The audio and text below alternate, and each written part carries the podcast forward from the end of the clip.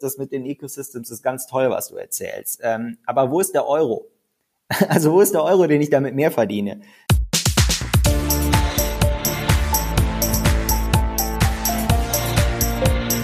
Plaudertaschen, der Podcast von Robin und Patrick über das Banking von morgen.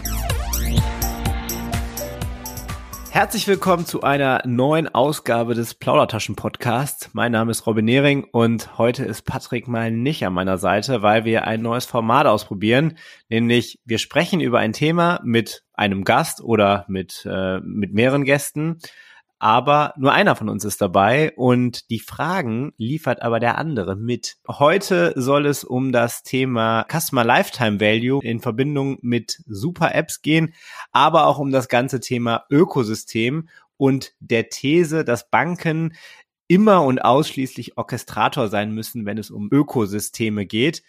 Und ähm, sicherlich ein Thema, was äh, man hin und her diskutieren kann. Und genau das ähm, machen wir heute, wollen wir heute tun. Ich habe äh, einen Gast dabei, nämlich äh, Dennis Vetterling. Er ist äh, Research Associate beim Business Engineering Institute der Uni St. Gallen, also ein Spin-off der Uni St. Gallen äh, promoviert parallel auch an der Uni St. Gallen im Bereich Business Ecosystems und widmet sich so mit dem ganzen Thema aus der akademischen Sicht. Er forscht quasi im in den Bereichen Business Ecosystems, digitale Transformation, disruptive Technologien und mit Bezug auf Banken. Wer jetzt fragt, boah, das sind aber echt ganz schön viele Buzzwords. Ich glaube, äh, Dennis wird gleich ein bisschen äh, auch Licht ins Dunkle bringen, was er da eigentlich genau tut. Äh, guten Morgen, Dennis. Äh, schön, dass du heute Morgen Zeit hast und äh, Lust hast, mit uns zu plaudern. Ja, hi Robin, freue mich sehr dabei zu sein. Ja, dann erzähl doch mal, was äh, macht denn das äh, BEI oder das ähm, äh, Business Engineering Institute? Was, was macht ihr da? was machst du da? Woran forschst du? Und äh, ja, dann können wir direkt mal einsteigen in die Themen, die wir heute besprechen wollen. Ja, total gerne. Ich meine, du hast unseren äh, Teaser ja schon vorgelesen ähm, und du hast völlig recht. Natürlich sind es einige Buzzwords, die da kommen, aber Dennoch tun wir das, was da auch drin steht. Also wir befinden uns in dem Bereich der, der Business Ecosystems hauptsächlich. Also wir glauben schon daran, dass die Zukunft der Geschäftsmodelle kollaborativ zu gestalten ist, ja, und dass wir da auch eine branchenübergreifende Kollaboration zwischen unterschiedlichen Unternehmen sehen. Und bei uns ist es so, dass wir ganz klassisch aus der Finanzdienstleistungsbranche kommen. Also schon seit 2004, als das Spin-off sich von der Uni St. Gallen abgespalten hat. Damals war es noch das Kompetenzcenter Sourcing, sehr, sehr klassisch unterwegs und wir sind jetzt halt in diesem Gedanken der Ecosystems unterwegs und versuchen Geschäftsmodelle weiterzuentwickeln. Und dazu kommen natürlich auch noch die beiden anderen Themen mit rein, nämlich digitale Transformation. Das ist ein Thema, was jeden beschäftigt, glaube ich, aktuell. ähm, ich meine, wem sage ich das? Äh, wir kennen uns ja noch äh, sogar aus Sparkassenzeiten. Und daher weiß ich das ganz gut, dass dich das auch umtreibt. Ähm, und das zweite, disruptive Technologien, ähm, auch das darf ein Geschäftsmodell heutzutage nicht äh, außer Acht lassen, ja, also bis zur Tokenisierung von Assets. Auch das ist insbesondere für Finanzdienstleister ein Feld, ähm, wo sie sich, glaube ich, tummeln sollten, in welcher Ausprägung auch immer. Und deshalb, ja, es sind Buzzwords, aber wir unterlegen die auch ganz stringent mit unseren Partnern ähm, im Kompetenzcenter tatsächlich mit Leben und mit Inhalt.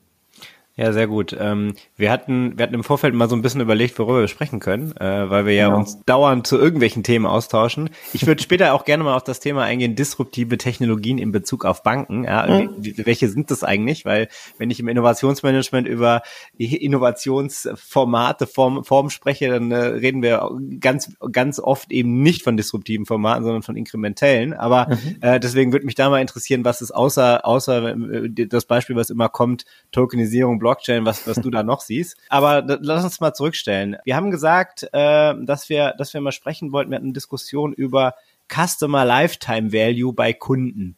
Oh, äh, und wie man, wie man das eigentlich, also erstmal ist das, glaube ich, ein alter Hut, ja, ähm, und im E-Commerce, glaube ich, völlig normal. Aber äh, bei einer Bank ähm, vielleicht auch gar nicht so einfach zu messen. Und wenn ich jetzt mal so auf eine traditionelle Bank gehe, Customer Lifetime Value ist ja einmal schön, aber kurzfristig halt bringt mir das nichts. Ne? Und gerade wenn ich irgendwie mit, mit, äh, mit äh, irgendwie Erträge holen muss, weil ich, äh, weil es mir gerade vielleicht nicht so gut geht, ja, äh, dann ist das halt schön, aber es kostet wahrscheinlich auch erstmal Geld. Wie äh, definierst du Customer Lifetime Value und dann wie verbindest du das auch mit Banken? Mhm. Ähm, also du hast völlig recht. Das Konzept ist eins, was jetzt nicht äh, wie Kai aus der Kiste gesprungen kommt, sondern was schon sehr, sehr lange besteht und ähm, absolut im E-Commerce schon deutlich weiterentwickelter ist. Ähm, ich kenne das noch aus meiner Zeit in der Bank. Da ist es allerdings so, dass es ähm, aus unter anderem den von dir genannten Gründen einfach da noch nicht so im Controlling und im Reporting und vor allen Dingen aber auch in der Steuerung genutzt wird. Ähm, und vielleicht erstmal dazu, was ist das überhaupt für ein Tierchen? Ähm, Customer Lifetime Value, zumindest in meiner Wahrnehmung, so habe ich es noch von ähm, der Universität äh, mitgenommen, also von der HHA, wo ich meinen Master gemacht habe, ist irgendwie so eine so eine lustige Formel. Ja, also du nimmst irgendwie die Akquisitionskosten eines jeden Kunden, ähm, das fällt dir erstmal an und dann addierst du dazu irgendwie die Summe ähm, über die erwartete Lebenszeit der, der Kundenbeziehung aus dem Cash, was du reinbekommst und dem Cash, was du ausgeben musst, um die Kundenbeziehung zu halten. So jetzt mal ganz grob abgerissen.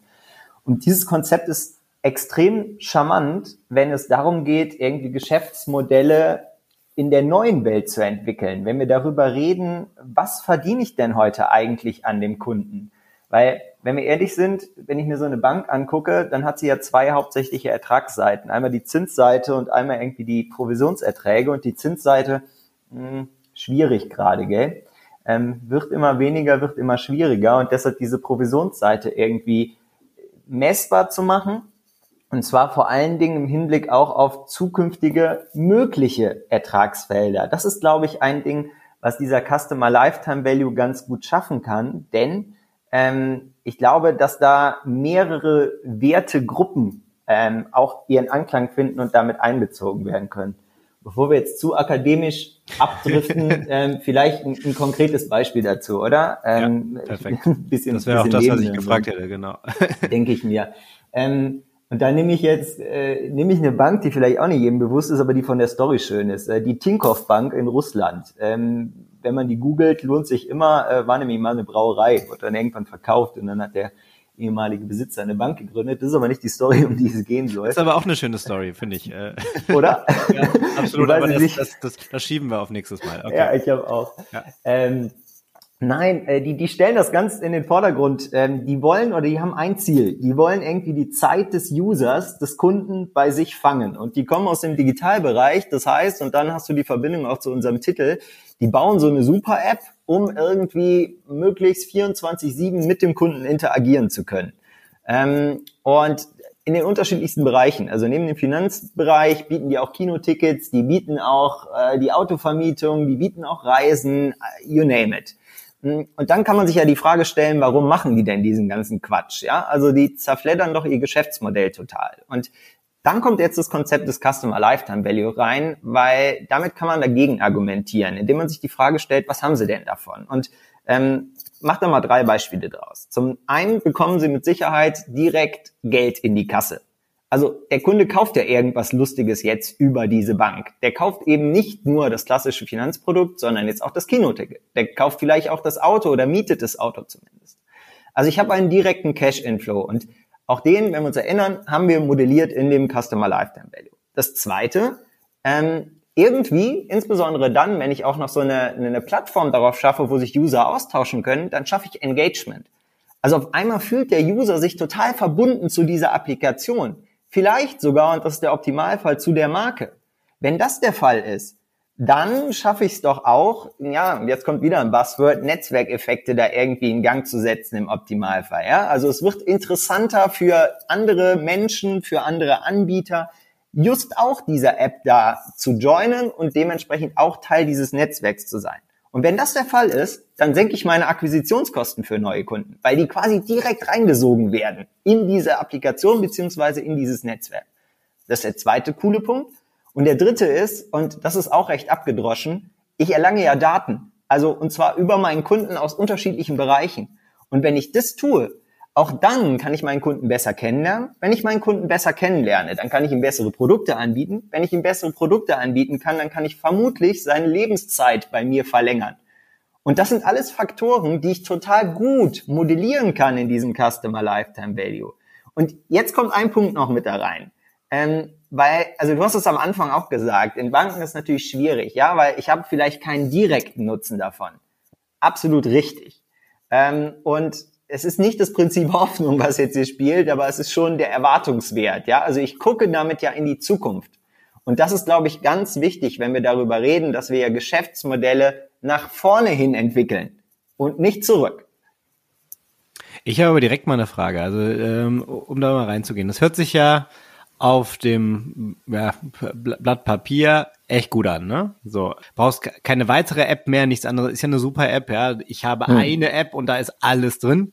Ja, ähm, also eine, eine richtige super App, die ich jetzt, die mir jetzt einfällt, ist WeChat. Wir hatten mhm. das ja letztens äh, mit einer unserer Gäste, ich glaube Maurizio Singh, der auch von WeChat erzählt hatte mal mhm. äh, und, äh, und auch gesagt hat, wie das alles in China funktioniert. Ich denke mir so, ja, das klingt total gut, aber ich habe, du hast das Thema Netzwerkeffekte auch gemeint, äh, auch genannt. Und ich habe immer das Henne-Ei-Problem, wenn ich so eine Plattform hm. aufbauen will, weil ich muss Kunden haben auf der einen Seite und ich muss ein gutes Angebot haben auf der anderen Seite und das muss ich die Waage geben und dann schaukelt sich das hoch. Ja? Aber der Start ist, das wissen wir alle, mega schwer. So, ähm, vielleicht mal, vielleicht mal auf ein, auf ein Beispiel zu gehen. Wo würdest du das heute tatsächlich in, in Anfängen sehen, jetzt mal außer WeChat, wo das gut geschaffen wird, muss auch gar nicht im Bankenumfeld sein. Was, mhm. was schaut ihr euch da gerade an? Ähm, was spannend ist, wenn man sich dieses Thema grundsätzlich, ähm, wir wollen eine super App aufbauen, anschaut. Ähm, wenn man dann mal über den großen Teich guckt und man schaut sich Walmart an, hat nichts mit Banking zu tun. Also absolut gar nichts. Und trotzdem wollen sie in das Feld hinein, weil sie feststellen, hey, wir haben doch viel mehr Kundenkontaktpunkte mit unseren Märkten. Die müssen wir doch auch digital pekuniär verwerten. Also irgendwie muss ich sie doch auch reinziehen, um, um eine engere Kundenverbindung zu machen. Und bei ihnen geschieht das. Für mich persönlich aus dem Bankenbereich ist tatsächlich aktuell der russische Markt total spannend. Ähm, und es ist eigentlich gar nicht mein Home-Turf, aus dem ich komme, logischerweise. Aber was da spannend ist, dass sowohl die Sperrbank als auch Tinkoff beide just dieses Konzept ganz explizit treiben der Super-Apps. Und ob sich das nachher durchsetzt, ähm, Klammer auf, in Russland muss man natürlich auch den Markt vielleicht ein bisschen vorsichtiger oder zumindest anders beurteilen, als das vielleicht in anderen Teilen der Welt der Fall ist. Mhm. Klammer zu. Ähm, aber es ist eigentlich, glaube ich, eine ganz gute äh, Petrischale, in der man mal schauen kann, wie sich sowas entwickelt. Deshalb, ähm, ich glaube, da lohnt ein Blick immer rüber. Lass uns mal, lass uns mal weitergehen zu dem, zu dem, zu dem Thema, was eigentlich danach folgt. Ne? Ähm, oder wir haben es eben schon ein bisschen angesprochen, nämlich die These, Banken müssen immer und ausschließlich Orchestrator sein, wenn es um Business Ecosystems geht, also um Ökosysteme geht. Ähm, ich hatte das auch, äh, glaube ich, auch in auch einem, bei, bei, einem Vortrag, aber auch letztens in dem, in dem, in dem Podcast mit Maurizio, glaube ich, mal angesprochen, ja. ähm, dass ich glaube, äh, zwei Drittel oder ich glaube 70 oder sogar 80 Prozent von äh, befragten Banken in unterschiedlichen Studien sagen, dass sie Orchestrator werden wollen. So, mhm. auf der anderen Seite investieren nur 20 bis 25 Prozent überhaupt da rein. Aber mhm. gut, das ist eine andere Story. Zu der These, äh, müssen Banken ausschließlich Orchestrator sein? Oder mhm. gibt es vielleicht noch einen anderen Weg? Ja, also ich, ich höre diese These auch ganz häufig, ähm, häufig auch tatsächlich in Verbindung mit, wir müssen ausschließlich, also wir können gar nichts anderes außer der Orchestrator sein. Ähm, und aus meinen, also aus meiner Sicht ist es völliger Quatsch. Ähm, aus unterschiedlichen Gründen. Und zuerst, also ich glaube halt, ein Orchestrator kann nicht jeder sein, mal eben so, mal einfach, sondern es braucht halt bestimmte Fähigkeiten und Voraussetzungen, um überhaupt Orchestrator zu sein. Das ist nämlich eine ziemlich verantwortungsvolle Rolle, die da erfüllt werden muss. Ähm, und darunter fällt irgendwie, ich brauche eine sehr, sehr klare Vision davon, wie ich dieses Netzwerk entwickeln möchte. Wer darf rein? Wer darf nicht rein? Dürfen alle rein? Ähm, dürfen die Parteien miteinander irgendwie kollaborieren? Sollen sie das just nicht tun? Welche sollen das tun? Welche sollen das nicht tun? Ähm, ich brauche die notwendigen Ressourcen. Also der Aufbau eines solchen Netzwerks kostet enorm viel Geld. Und das hat nicht jeder. Und das ist auch völlig in Ordnung. Und zu guter Letzt, und das ist das Wichtigste, ähm, wir sprechen bei diesen Business Ecosystems ja immer von einer sehr besonderen Form der Netzwerke, nämlich einer, die darauf aufbaut, dass ich nicht ganz klassische, starke hierarchische Beziehungen unter den Akteuren habe. Das heißt aber im Umkehrschluss auch, dass es eigentlich eine Rolle ist, also die Rolle des Orchestrators, die aus dem Netzwerk anerkannt und gewählt werden muss. Und auch das kann nicht jeder erfüllen. Das ist der erste Teil. Also es braucht Fähigkeiten und Voraussetzungen. Der zweite Teil ist, ähm, ganz häufig höre ich, wenn ich mit Banken spreche, ich muss Orchestrator sein, weil nur dann kann ich erfolgreich sein. Aus meiner Sicht auch Quatsch. Und ähm, dankenswerterweise hat äh, Boston Consulting vor kurzem einen Artikel rausgebracht, äh, wo sie ein sehr schönes Beispiel nennen. Äh, sie nennen nämlich das Beispiel von Uber und Atien. Und ähm, Uber als Orchestrator und Atien als Provider in dem entsprechenden Ökosystem. Und wenn man sich dann darauf aufbauend sehr, sehr klassische Kennzahlen anschaut, den Umsatz, Marktkapitalisierung und sowas, dann ist Atien bei weitem erfolgreicher als das Uber ist. Und ähm, das spricht, glaube ich, dafür, dass eben nicht nur der Orchestrator erfolgreich sein kann. Und auch da vielleicht ein Nachsatz noch zu, ähm, warum ist es so? Ähm, Atien hat natürlich ein breiteres Geschäftsmodell, eine breitere Möglichkeit als Zahlungsverkehrsabwickler. Die können auch in anderen Ecosystems ähm, ihren, ihren Share abzwacken. Die können auch da einen Mehrwert leisten, ja, ähm, und sich so viel breiter ausdehnen. Und das hilft ihnen vermutlich auch in diesem Uber-Konstrukt, ähm, denn sie haben eine größere Verhandlungsmacht. Sie könnten ja auch sagen, hey, okay, dann wickle ich bei dir halt nicht die Zahlungen ab, dann gehe ich halt woanders hin. Auch das wäre möglich, ja. Ähm, und als drittes, ähm, ich persönlich halte nicht so richtig viel davon, diese Rollen immer so ganz, ganz klassisch zu sagen, ich kann nur Orchestrator sein und das ist die eine Rolle, die ich erfüllen kann. Auch daran glaube ich nicht. Ich glaube, dass wir in der vernetzten Welt, in der wir leben, die auch immer vernetzter wird, in unterschiedlichen Ecosystems mal als Orchestrator auftreten werden, mal als Provider auftreten werden ähm, und mal ganz bewusst entscheiden werden, dass wir dort nicht auftreten. Ähm, denn auch das ist eine ganz wichtige Business-Entscheidung, die es, glaube ich, zu treffen gilt. Man kann sich halt nicht überall äh, positionieren und sollte das auch nicht tun. Wir haben auch das ein oder andere Mal darüber diskutiert. Ne? Ich kann am Ende auch nicht alles sein, aber was ich ganz interessant finde, was du mich auch sagst, ist, ich, ich kann vielleicht äh, doch beides sein. Ja? Mhm. es kommt aber darauf an, auf bezogen auf welches Geschäftsfeld. Ja, das heißt, ich könnte als Bank auch Orchestrator beispielsweise sein im Sinne von äh, ich vernetze beispielsweise den Mittelstand, ja, mhm. äh, dann nehme ich die Rolle ein, dass ich den Mittelstand mit Startups und dann dann dann nehme ich die Rolle tatsächlich ein eines Ecosystem Managers so gesehen, ja, mhm. der der unmittelbar wahrscheinlich kein Payoff hat, ja, aber mittelbar so so gesehen, dann aber einen, einen, einen Wert schafft und und somit diesen auch unterstützt und wahrscheinlich auch eine, eine Marke aufbaut und ein Vertrauen aufbaut und dann hat es Auswirkungen auf andere Dinge wie Finanzierungsangebote und so weiter. Ja, absolut. So, aber ähm, es, es, es stärkt halt Vertrauen. Und auf der anderen Seite kann ich halt sagen, okay, ich also ich finde halt, ich finde das Beispiel von Edin ganz cool, weil äh, die können ja tatsächlich eigentlich beides auch machen, ne? Ja. Ähm, aber sie haben sich halt dafür entschieden, okay, jetzt hier, also hier, hier in dem Artikel, ich habe ihn tatsächlich nicht gelesen, deswegen würden wir den, würden wir den auf jeden Fall nochmal verlinken, mhm. ähm, dass, dass es hier tatsächlich so ist, dass, dass man, dass man, dass man als, als, als Abwickler hinten dran eigentlich sich auch wieder überlegen kann, in welches Ökosystem gehe ich denn? Das ist auch ganz spannend, weil am Ende kann ich dann, wenn ich eine hohe Wichtigkeit in der Wertschöpfungskette erreiche, dann kann ich mir dann ja, mehr oder weniger aussuchen, wo ich reingehe äh, und dann auch mehr oder weniger die Preise vorgeben. Ne?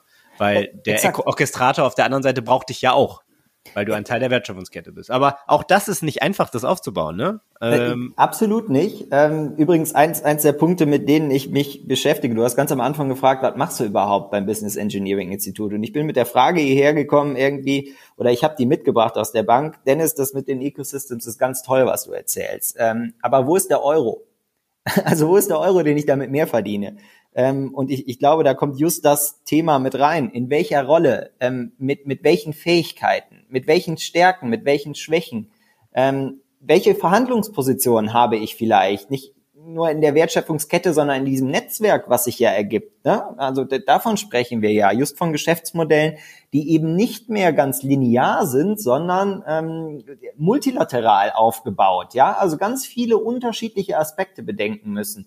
Ähm, und ich glaube, dass es tatsächlich für den einen oder anderen die weitaus bessere Möglichkeit sein kann, sogar zu sagen, hey, ich muss gar nicht ne, auf die breite Brust trommeln und sagen, ich bin jetzt der Orchestrator, ich baue das auf, sondern mein Geschäftsmodell funktioniert just dann, wenn ich eben nicht in dieser Rolle bin sondern in einer anderen. Oder aber zu sagen, ich bin halt hier mal in der und da mal in der Rolle. Ne? Also wenn, wenn ich dann gefragt werde, hey Dennis, was glaubst du, was irgendwie die Rolle der Banken sein kann in Zukunft? Ja, ähm, ich glaube, wenn man, wenn man das so ganz breit irgendwie sich anschaut, dann haben Banken schon einen großen Vorteil, der echt extrem gebraucht wird. Oder vielleicht zwei. Einen habe ich nämlich schon genannt. Ähm, Sie haben gerade noch Kunden, ja, und, und gerade noch ist die richtige Bezeichnung. Also man muss daran arbeiten, ja. Das ist wie so eine Pflanze, die man gießen muss, die man pflegen muss. Ähm, wenn du das nicht tust und einfach sagst, ja, die steht ja da irgendwie auf der Fensterbank, dann geht es kaputt und das tut dann auch die Kundenbeziehung. Ähm, das ist der eine Punkt. Und der, der zweite Punkt, der aber mit dazu kommt, ist Vertrauen. Und, und, und eine, eine vertrauensvolle Entität zu sein in diesem Konstrukt der Ökosysteme, das ist etwas, was unglaublich wichtig ist. Ja, also wir, wir reden über Identität, wir reden darüber, dass wir ein, ein sehr komplexes Netzwerk im Zweifel haben an unterschiedlichen Akteuren. Und da eine Partei zu haben, die dafür garantieren kann, dass im Zweifel der Dennis Vetterling auch der Dennis Vetterling ist, das wäre schon mal ein sehr, sehr wichtiger Punkt. Zum Zweiten, irgendwie müssen ja auch die Zahlungsflüsse in diesem Netzwerk funktionieren. Ja, also Werte, die durch die Gegend geschoben werden, die, die müssen ja auch ankommen bei der anderen Partei. Auch das ist eine Rolle, die, glaube ich, eine Bank ganz, ganz besonders stark machen kann. Und das dritte ist vielleicht, und, und äh, das, das habe ich noch nicht genannt, weil, weil der Punkt so ein bisschen darüber hinausgeht sogar. Ähm, ich glaube, dass, dass Banken ihre, sich ihrer Stärke in Bezug auf ihre Marke auch im Zweifel bewusst sein müssen. Gerade bei Sparkassen, ja. Also ähm, ich, ich glaube nicht daran, dass irgendwie so ein Winner takes all erwachsen wird. Also dass es nachher nur noch einen Anbieter für Finanzen geben wird auf der ganzen Welt im Zweifel. Das ist so ein theoretisches Konstrukt, was gerne diskutiert wird. Daran glaube ich nicht ich glaube, dass ähm, ein, ein ganz besonderer Fokus von diesen Business Ecosystems ist, den Kunden in den Mittelpunkt zu stellen und ihm einen gemeinsamen Wert von unterschiedlichen Akteuren schaffen zu lassen. Und ähm, was, was ist denn das, was Sparkassen machen können? Sparkassen könnten sich super dadurch abgrenzen, irgendwie zu sagen, ich habe regionale Nähe und die lebe ich auch. Und ich weiß ganz ehrlich nicht, ob, ähm, jetzt werde ich so ein bisschen ketzerig, ne, aber ob, ob tatsächlich PS-Zweckertrag ausschütten das Richtige ist, sondern ich, ich würde gerne, und das passiert ja auch tatsächlich schon, ähm, ein Beispiel aufgreifen, was du genannt hast, nämlich die Vernetzung mit den Unternehmern vor Ort beispielsweise, also zwischen Startups und Unternehmern vor Ort meiner Meinung nach total super, zeigt regionale Nähe, zeigt Kundenverständnis und bindet verschiedene Akteure Ja, vielleicht um da, da noch mal eine Lanze zu brechen für den PS-Zweckertrag. Ja. Ähm, ich, glaube, ich, ich wollte gar nicht so runter machen. Ja, alles gut, alles gut. Ich glaube tatsächlich, dass man, dass man alles, was du beschrieben hast, durchaus auch damit machen kann. Mhm. Vielleicht so als Satz. Aber ich würde das tatsächlich auch ähm, auch mal dabei belassen heute. Ich glaube, wir können über das Thema wirklich, oder das machen wir ja auch, viel, viel philosophieren und auch breit darüber sprechen. Äh, müssen ein bisschen auf die Zeit gucken, weil wir jetzt tatsächlich schon am, am Ende der Zeit sind. Ich fand's äh, super cool, mit dir mal darüber zu sprechen und auch mal unseren Hörerinnen und Hörern äh, mal einen Einblick zu geben in das, was wir, was wir auch, also was Patrick und ich äh, eigentlich ja auch mit dem Podcast hier bezwecken wollten, dass wir einfach mal die Gespräche, die wir sonst irgendwie führen, dass wir das eben nach außen tragen, weil ich glaube, dass da das ein oder andere dabei ist, was echt interessant ist. Ich ähm, habe am Ende noch mal eine Frage, äh, die du wirklich in also äh, in drei Stichworten beantwortest. Mhm. Äh, oder das wäre klasse, wenn du das machst. Äh, und zwar disruptiv, disruptive Technologien im Banking. Mhm. Welche drei, gibt es überhaupt drei, äh, Techno äh, disruptive Technologien sie, seht ihr gerade im Banking? Und dann kommen wir zum Ende. Mhm. Ähm, ich fange mit der ersten an. Das ist keine ganz disruptive, aber Bewusstsein über Daten und Datenstrategie zu fahren. Okay. Erste wichtige Thema. Zweite, okay. ähm, alles, was mit dem Thema Artificial Intelligence zu tun hat, in unterschiedlichsten Ausprägungen. Risikobewertungen, okay. Markteinschätzungen. Okay. Ähm, ja, das sind die zwei größten, um ehrlich zu sein. Das dritte wäre noch das Thema Blockchain mit reinzubringen, ähm, ohne Buzzword-Bingo spielen zu wollen. Okay, und das vierte würde, würde für mich, das ist vielleicht das Thema digitale Identitäten, das hast du eben genannt. Mhm. Ähm, das würde ich tatsächlich auch noch dazu zählen. Hatten wir ja auch mal einen Podcast zu, zu Self-Sovereign Identity, also SSI. Ich glaube, dass das tatsächlich auch äh, auch ein Thema ist, was, was ganz interessant ist. Dennis, vielen herzlichen Dank. Ich, ich glaube, wir wiederholen das nochmal und gehen nochmal mit ein paar äh, steileren Thesen demnächst mal rein. Und, Sehr gerne. Äh, wenn man dich erreichen möchte, wie, äh, wie, wie macht man das am besten? Ähm, gerne über LinkedIn ähm, oder über dennis.vetterling.bi-sg.ch. Sehr gut, wir verlinken das auch nochmal in den Show Notes. Danke dir und äh, ja, noch einen guten Tag falls ihr, liebe Hörerinnen und Hörer, Fragen, Anregungen habt, schreibt uns eine Mail an mail at plaudertaschen-podcast.de. Freuen uns über euer Feedback. Ja, bis zum nächsten Mal. Ciao, ciao. Tschüss.